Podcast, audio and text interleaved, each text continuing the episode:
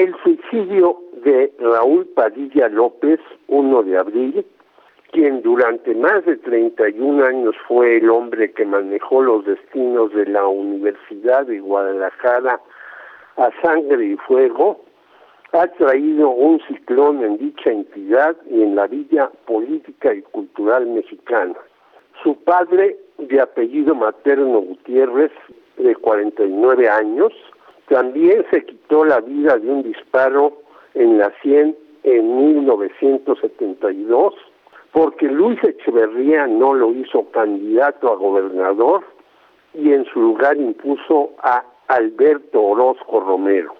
El acto terrible lo hizo frente a un amigo y su hijo Raúl Padilla López, quien también sufrió por el autoasesinato de su hermano Juan. Desde hace más de tres décadas, Padilla López maneja la UDG como su coto personal en ese tiempo ha puesto a siete rectores. Carlos López Briceño, que se metió un balazo en la cabeza en 2009, luego de ser destituido un año antes por insubordinarse con Raúl. También el multicitado Padilla tuvo poder con seis diferentes gobernadores de Jalisco. Uno de ellos, Aristóteles Sandoval del PRI, asesinado por narcotraficantes en el puerto Vallarta. Creador de la Feria Internacional del Libro de Guadalajara, considerado entre las más importantes del mundo, también de un festival de cine, pues convenció al entonces crítico del séptimo arte, Emilio García Herrera, cuya enciclopedia mexicana era la más importante, Hoy el maestro en eso es Jorge Ayala Blanco. Y de otras actividades de gran calado sabía conseguir recursos y estar políticamente en diversas organizaciones, tanto que luego de manejar a su antojo al PRD, saltó a dirigir la campaña electoral de Ricardo Anaya.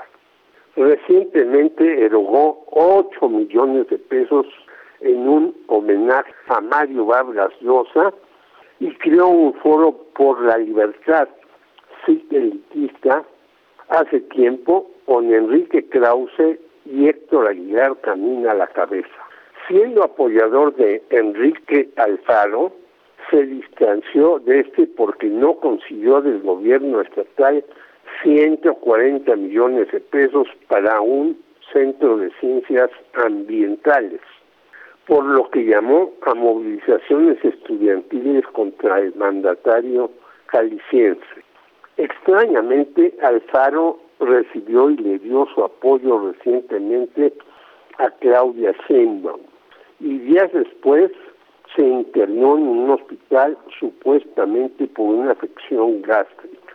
Elementos no destacados en los medios que mostraban el declive de quien fue considerado el cacique universitario de aquella entidad. Opuesto en contra del gobierno federal, ya que luego de elogiar a López Obrador organizó actos en la FIL contra el presidente y también enemistado a muerte con Alfaro, la situación de Raúl Padilla López no era muy buena, aunque ha trascendido que tenía un cáncer incurable, pero no debe de perderse de vista la esquizofrenia de su familia.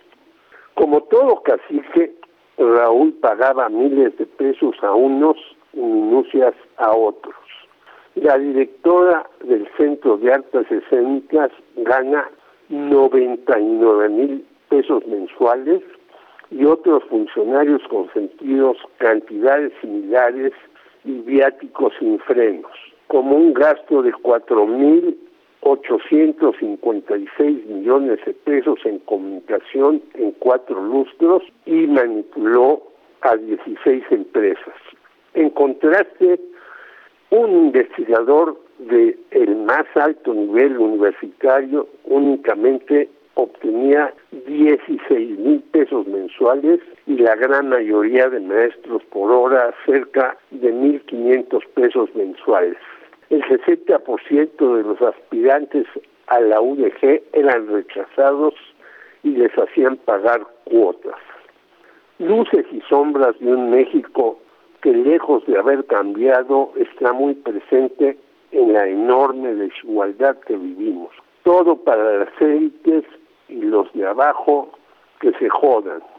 Postdata.